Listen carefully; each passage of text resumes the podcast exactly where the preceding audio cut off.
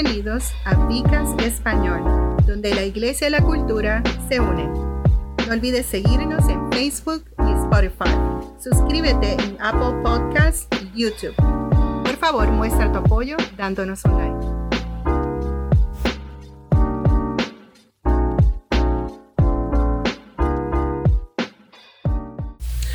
Dios me los bendiga. Este es el pastor y doctor Roberto González. Eh, somos miembros de Viva Church. estamos aquí en el podcast, en el Bcast en español.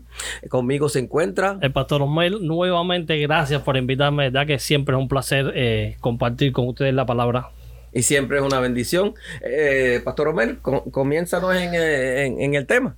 Sí, antes de comenzar con el tema, quiero hacer un pequeño recordatorio de lo que estuvimos hablando la vez pasada y estuvimos hablando sobre el tema eh, Yo estoy en Cristo, o sea, un tema bien interesante sobre, eh, hablamos sobre cómo Pablo tenía esta, esta frase que le identificaba decir yo estoy en Cristo y esto es lo que, lo que le hacía ver a él cuál era su nueva identidad. O sea, algo bien interesante que estuvimos tratando la semana pasada. Eh, recomiendo a aquellas personas que no lo han escuchado que que lo busquen ahí, estamos en varias plataformas y, y disfrute de eso. Entonces, pero esta, esta semana vamos a estar hablando sobre soy santo. O sea, es algo, eh, y más que una frase, es una pregunta. ¿Soy santo? Ah, ok. O sea, me gusta, me gusta eso y el, la, la porción bíblica base que vamos a estar utilizando es Efesios capítulo 1, verso 1 y 2. Y quiero empezar con una pregunta. ¿Cuál es la pregunta? Santo o pecador? O sea, esto es una pregunta que puede confundirnos. Sí.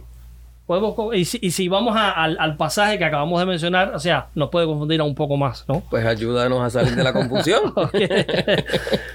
eh, ¿Cómo Pablo le escribe a, esta iglesia? Le dice, Pablo, apóstol de Jesucristo por la voluntad de Dios, y aquí viene la, la parte interesante, a los santos y fieles en Cristo Jesús que están en Éfeso gracia y paz a vosotros de Dios nuestro Padre y del Señor Jesucristo. Cuando Pablo se refería a la iglesia de Éfeso decía a los santos. Y yo, no sé, yo no sé tú Roberto, pero antes de yo conocer al Señor, eh, yo tenía una idea de quién eran los santos. Ah, sí, Una, idea errónea, claro está, pero eh, la, tenía yo, yo, crecí en, en un pueblo eh, bien arraigado a la hechicería, a la, al, Ah, ok. o sea, al, al sí, ese, otro, otra visión completa del santo. Cuando una persona no, porque esa persona es santo, o sea, se está refiriendo a una persona que estaba con muchos collares, vestidos de blanco. O que hizo santo, o que está haciendo santo. Entonces, esa era mi idea. Cuando comencé en el pues, Señor. Pues fíjate, puedo, puedo, puedo hablarte un poquito de. Sí. Pues eh, eh, la mía fue un poquito diferente porque yo me crié en un mundo católico. Oh, ya. Y en ese mundo católico, pues muchas veces te, hablaban de los santos, entonces tú te imaginabas una persona que, que, que tuvo una vida dentro de unas reglas específicas y después hicieron una imagen de yeso que, eh, personificaba y que, y que mucha gente a veces, obviamente uno no, pero muchas veces la gente eh, hacía algunos rituales o algunas cosas específicas hacia el santo. Bueno, de alguna forma tiene cierta relación porque eh, a los que yo consideraba santos eran personas que eran devotos a esos, entonces se hacían ese, ese, supuesto santo. Pero bueno, cuando comencé a, a servir al Señor, a, o a conocer al Señor. Pensé que para hacerme santo tenía que partir con Él. O sea, yo me convertiría en santo cuando me fuera con Él. Mm. Pero ahora aquí veo que Pablo... Pero eso es parcialmente cierto. Sí, es cierto, pero, pero Pablo le estaba escribiendo a personas que estaban todavía... personas, pues, dijimos anteriormente, personas que estaban recién convertidos, personas que llevaban poco tiempo en el Evangelio. Él está diciendo santo. Incluso personas que mencionaste la, la semana pasada que estaban considerando la idea de regresar, de, de apartarse del Señor. y ahora aquí Pablo de todas formas le dice a los santos, wow, entonces esto me... es, una, es una explosión. Eso tenemos que desempacarlo bien para que todo el mundo entienda. Esa parte te la voy a dejar más adelante a ti. entonces eran personas perfectas. Esta, lo de la iglesia de ¿serían personas perfectas? Ah, lo dudo mucho. Eh, eh, yo siempre he escuchado que si, si uno encuentra una iglesia perfecta, no vaya a ella porque la daña. Exacto. ya no lo va a hacer. sí, está, está, chistoso. bueno, obviamente que no, eran personas pecadoras. Entonces, si eran personas pecadoras, ¿por qué entonces Pablo le llama santo? O sea, eso te lo dejo. Eso, pues, eh, sin embargo, estábamos hablando con respecto a la, identidad y que lo que hemos puesto nuestra fe en Jesús y hemos sido encontrados dignos de ser llamados santos. O sea, ¿qué quiero decir con eso? Hay eh, eh, lo que los que conocen las 16 verdades de, de, las asambleas de Dios saben que dentro de, de, una de ellas es lo que se llama la, la santidad. Y nosotros conocemos que la santidad tiene tres posiciones. O sea, primero. Bueno, ahora sí me voy a, a, desayunar algo, porque yo me conozco. Así que, gracias. todos aprendemos, todos aprendemos. Pues, pues la primera es la que uno recibe cuando, cuando recibe a Cristo. Amén. Uno es alineado bajo la sangre de Cristo y uno es hecho santo. Pues entonces existe lo que se llama la santidad progresiva. Ok. Que esa es la que cuando, cuando tú pues, eh, has aceptado al Señor Jesucristo como, como tu Señor, empieza la transformación en tu vida, empieza tú a caminar en, las obras de verdad, en las obras que Dios eh, de antemano puso para que tú andaras en ellas y empiezas a, a desarrollar tus cualidades de santo. Ya eres santo por tu posición en Cristo, pero te empiezas a santificar a través del tiempo. Y la última es cuando partimos con el Señor. Oh, ya, ya ahí somos hechos eternamente y completamente santos y estamos eh, eh, ya completada la obra que Dios empezó. Sí, digamos que son tres etapas, ¿no? Tres etapas de la santidad. Sí. Está, interesante, muy interesante. Sí. O sea que eh, entendemos que esta que Pablo está mencionando es esa primera donde la sangre de Cristo nos cubre, donde Dios nos mira y nos mira como si mirara a su hijo, por lo tanto nos mira como si fuéramos santos. Lo mismo es cierto, pues como dije de nosotros hoy, en día, nuestra fe, eh, y ya no llevamos esa etiqueta de pecadores, sino llevamos una etiqueta de los santos del Señor, como, como Pablo le dijo a las personas de Éfeso. Pensar en nosotros mismos como nada más que pecadores eh, podría ser un problema que a veces tenemos los protestantes. Muchas veces nosotros como cristianos pues escuchamos un sermón y ese sermón pues tiene que decir lo malo que somos y, que tenemos que limpiarnos. Sin embargo, pues muchas veces no se demuestra o no se enseña cuál es esa identidad que nosotros tenemos en Cristo. Nuestra identidad en Cristo, al ser salvo, aceptarlo como su Señor, nuestro Señor y Salvador, nos alinea y nos cubre con esa, con esa gracia que viene con Él.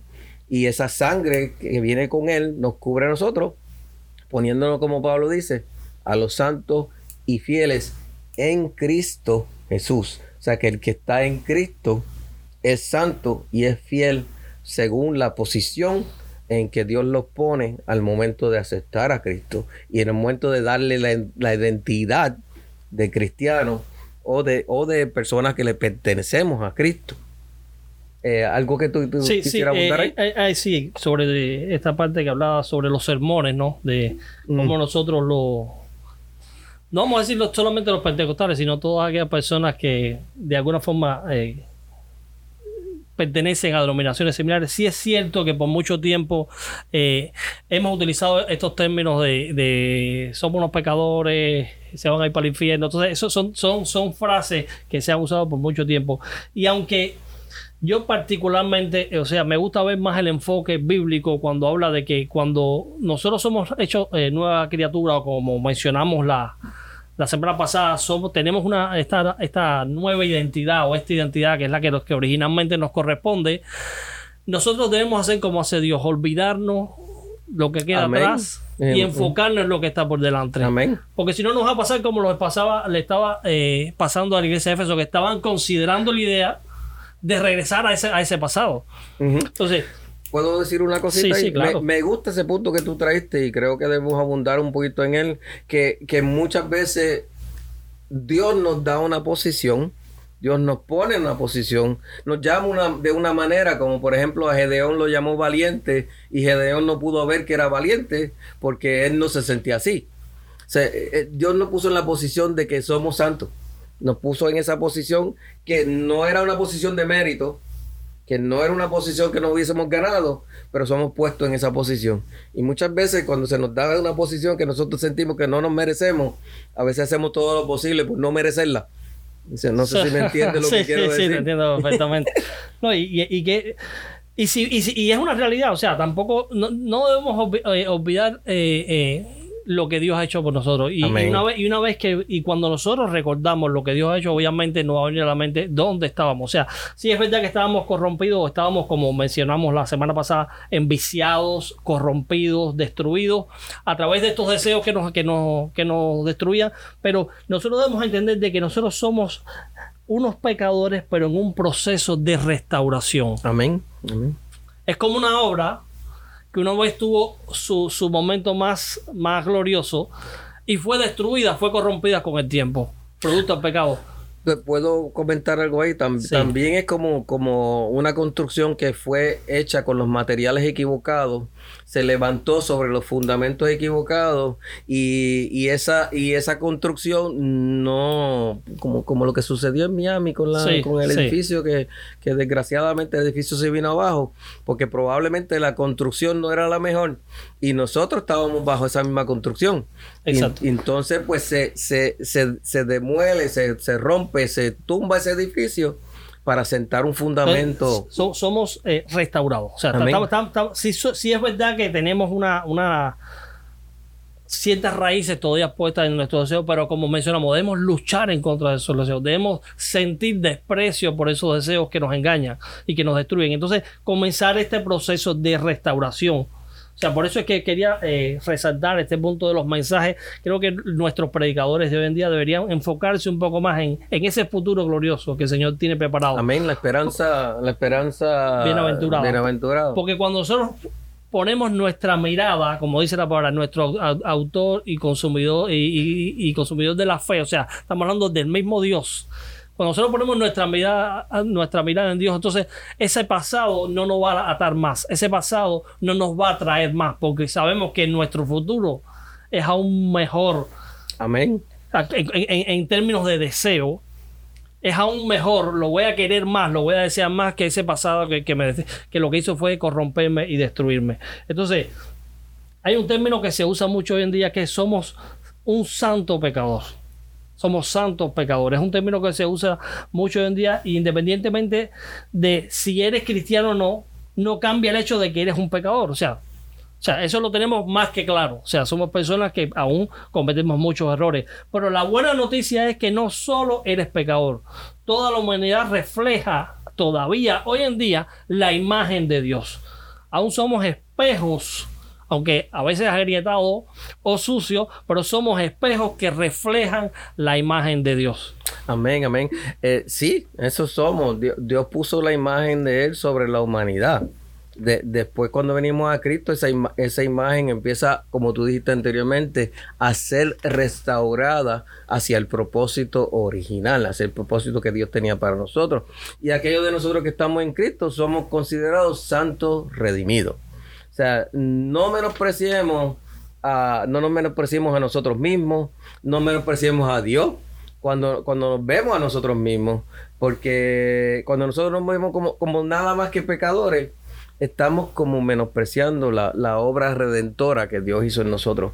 Porque eh, eh, eh, el propósito de, del segundo Adán, que es Jesús, es de, de restaurar lo que, lo que se había perdido, de llevar lo que se había perdido al propósito original de Dios.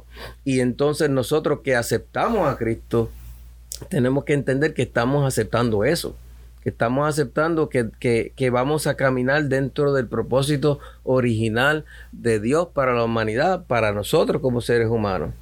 Y ese propósito original se tiene que reflejar, en nosotros. Que aunque hayamos nacido en pecado, que hayamos vivido durante, durante un tiempo de nuestra vida quizás en pecado, que hayamos estado dentro de una naturaleza pecaminosa del mundo, es decir, no, no se puede eh, menospreciar o corromper o, o, o, alejarse de la idea de que cuando estamos en Cristo, eh, todo, todo es hecho nuevo.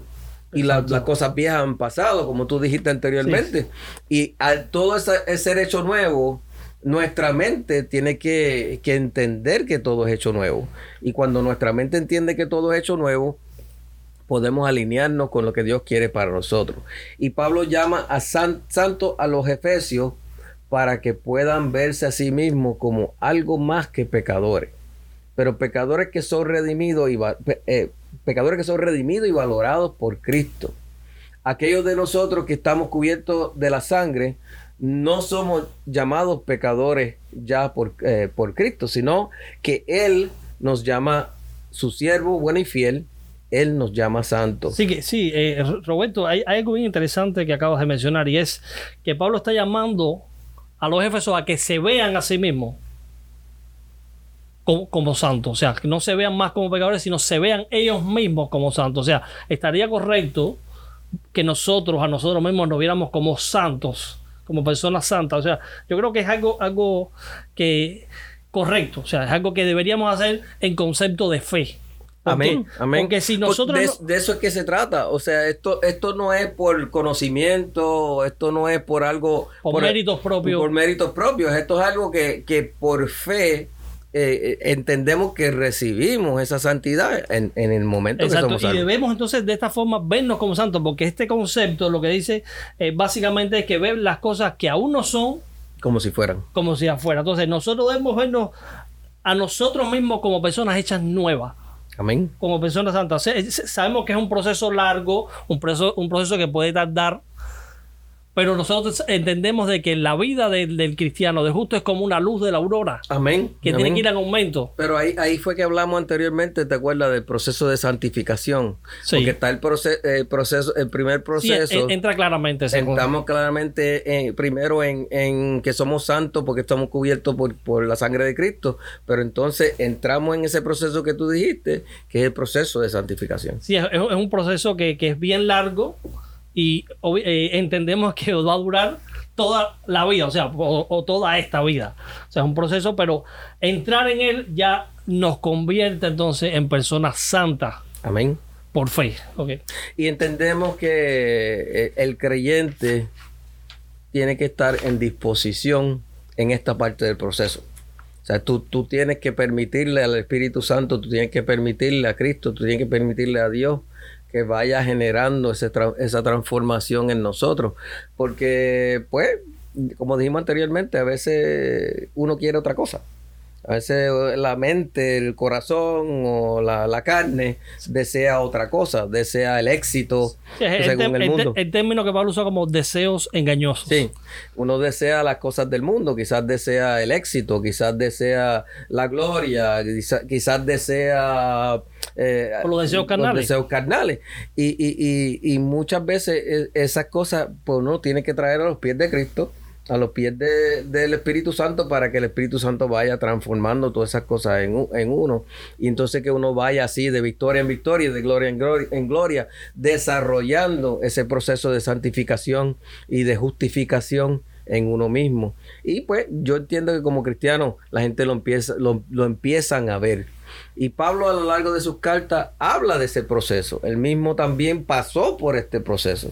No somos perfectos, pero somos, simples pecadores, somos santos que pecan. Amén. En, otras palabras, eh, dos cosas no deben suceder y son dos extremos que podríamos encontrar aquí. Uno es sentirnos pecadores, que no podemos hacer nada y que no, tenemos nada que hacer y no podemos desarrollarnos dentro de Cristo.